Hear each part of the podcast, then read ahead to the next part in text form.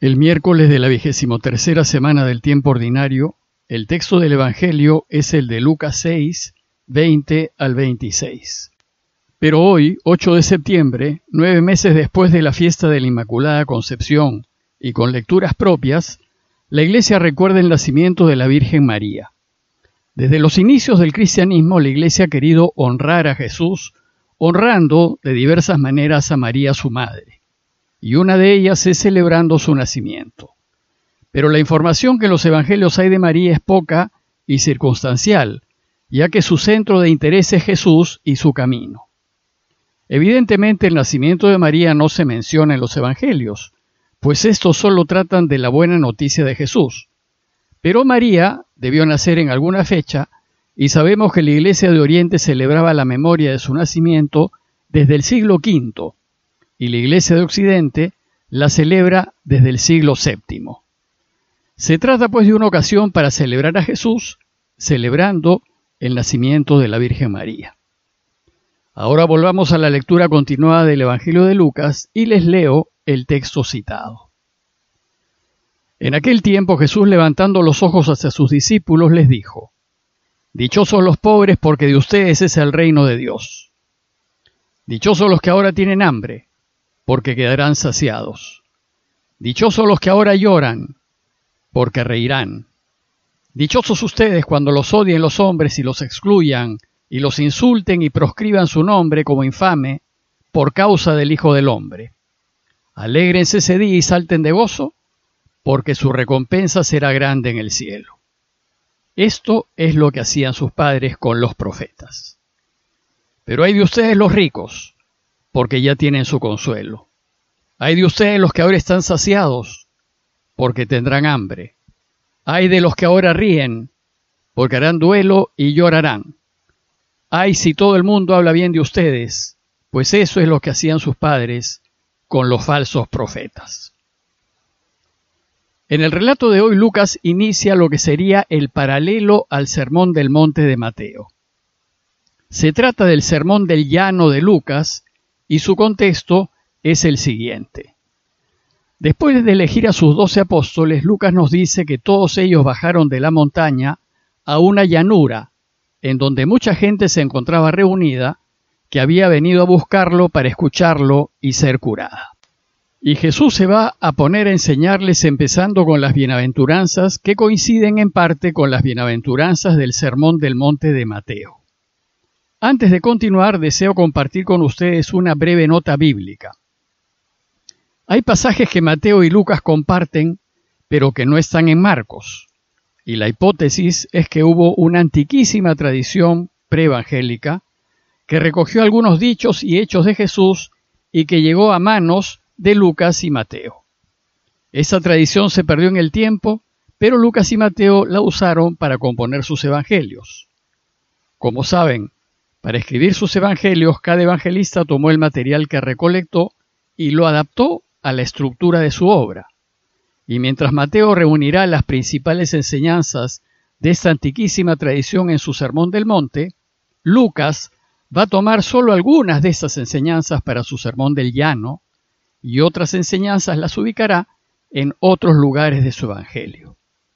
Si comparamos estos dos sermones hay notorias diferencias y les resalto cuatro de ellas. Primero, para Mateo, las bienaventuranzas conforman el discurso inaugural de Jesús. Con ellas Jesús empezó su anuncio de la buena noticia.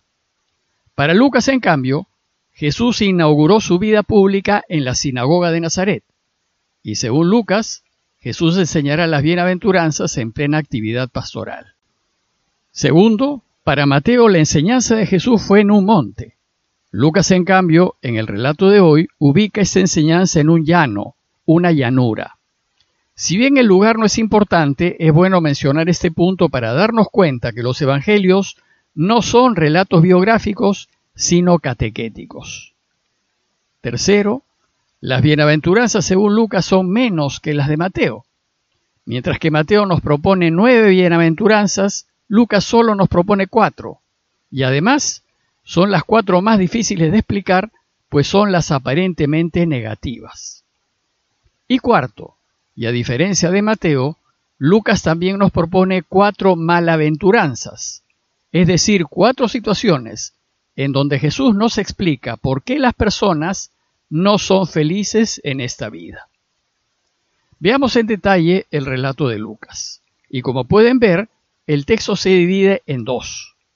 Cuatro bienaventuranzas y cuatro malaventuranzas. Y el relato empieza diciéndonos que Jesús, levantando los ojos hacia sus discípulos, les dijo. El gesto de levantar los ojos hacia sus discípulos es una indicación de que va a empezar a enseñar y que debemos prestar mucha atención.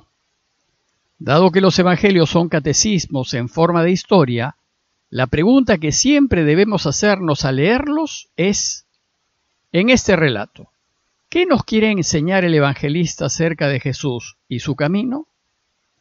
Bueno, pues esta vez se trata de una enseñanza fundamental del camino de Jesús. Nos va a enseñar que en esta vida podemos ser felices, pero también podemos ser infelices. Y que nuestra felicidad o nuestra desgracia dependerán directamente de las decisiones que tomemos. Jesús nos quiere enseñar que si nosotros elegimos ponernos del lado de Dios a cualquier costo, es decir, si nosotros elegimos siempre lo correcto, lo justo, el bien, la verdad, la vida, y si lo hacemos aunque nos cueste, aunque no ganemos, aunque perdamos y aunque nos quiten, entonces seremos felices, seremos bienaventurados. En el relato primero nos dice, Dichosos los pobres porque de ustedes es el reino de Dios. Bueno, pues nadie quiere ser pobre. Más bien todos queremos salir de la pobreza y debemos preocuparnos de ayudar a todos a salir de la pobreza. Y Dios tampoco quiere que seamos pobres. La pobreza sufrida no es buena para nadie. Nadie debe padecer pobreza.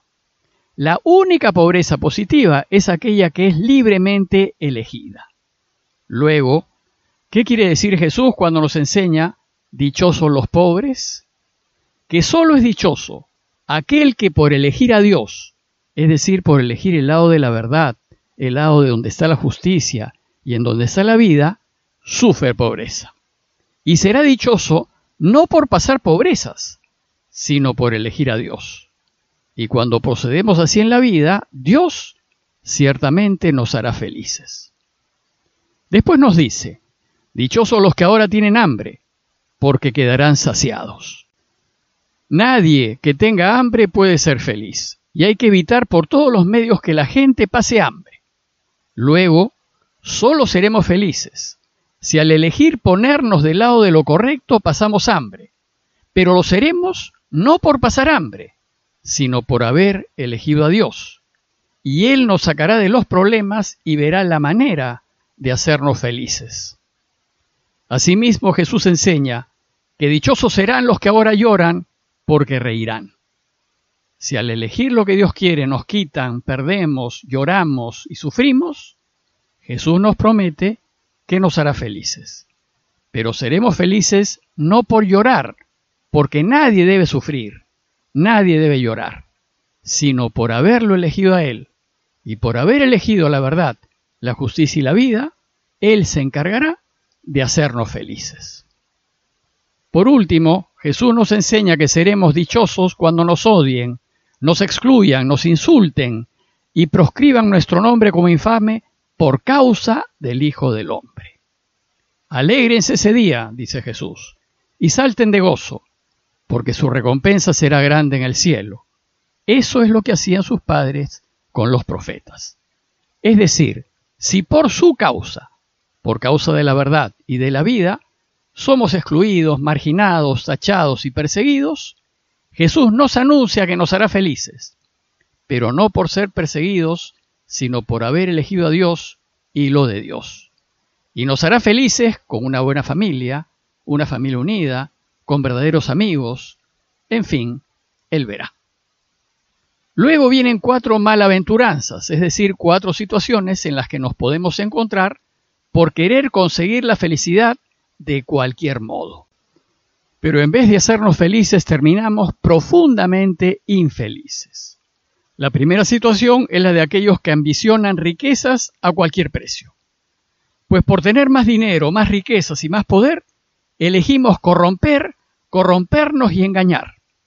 Lo que sucederá es que probablemente tengamos riquezas, pero, dice Jesús, ay de ustedes los ricos, porque ya tienen su consuelo. Es decir, por haber elegido contra Dios, no seremos felices. La segunda es, cuando por nuestro beneficio elegimos la alternativa de la mentira y la injusticia. Dice Jesús, hay de ustedes los que ahora están saciados, porque tendrán hambre. Al elegir el camino del engaño probablemente nos saciemos de bienes, pero viviremos solos, en soledad, y pasaremos el hambre de desear ser amados, de que nos quieran y no nos van a querer. La tercera es cuando por pasarla bien hacemos daño y abusamos de los demás, pensando que así seremos felices. Dice Jesús, hay de los que ahora ríen porque harán duelo y llorarán. Por habernos reído y abusado de los demás, nuestras vidas estarán llenas de desgracias. Y la cuarta es cuando deseamos que hablen bien de nosotros y por quedar bien y por cuidar nuestra imagen, nos hacemos cómplices de lo que está mal. Ay, si todo el mundo habla bien de ustedes, dice Jesús. Eso es lo que hacían sus padres con los falsos profetas. Lo cierto es que si hacemos lo incorrecto, nuestras vidas estarán llenas de tristezas. En conclusión, nuestra felicidad y nuestra desgracia las construimos en las decisiones que tomamos. Si queremos ser felices debemos ponernos siempre del lado de Dios, y Él nos garantiza que nos hará felices en medio de las dificultades, porque la gente nos querrá, y la felicidad solo consiste en querer y ser queridos. Pero si queremos buscar la felicidad engañando, corrompiendo, robando y haciendo daño, Jesús nos anuncia que solo encontraremos infelicidad y desgracias. Preguntémonos entonces, ¿por qué no somos lo felices que quisiéramos ser? ¿Qué malas decisiones hemos tomado en la vida y qué decisiones podemos tomar ahora? Y pidámosle a Dios su ayuda para cambiar, corregir nuestras vidas y ponernos de nuevo en el camino de la felicidad. Parroquia de Fátima, Miraflores, Lima.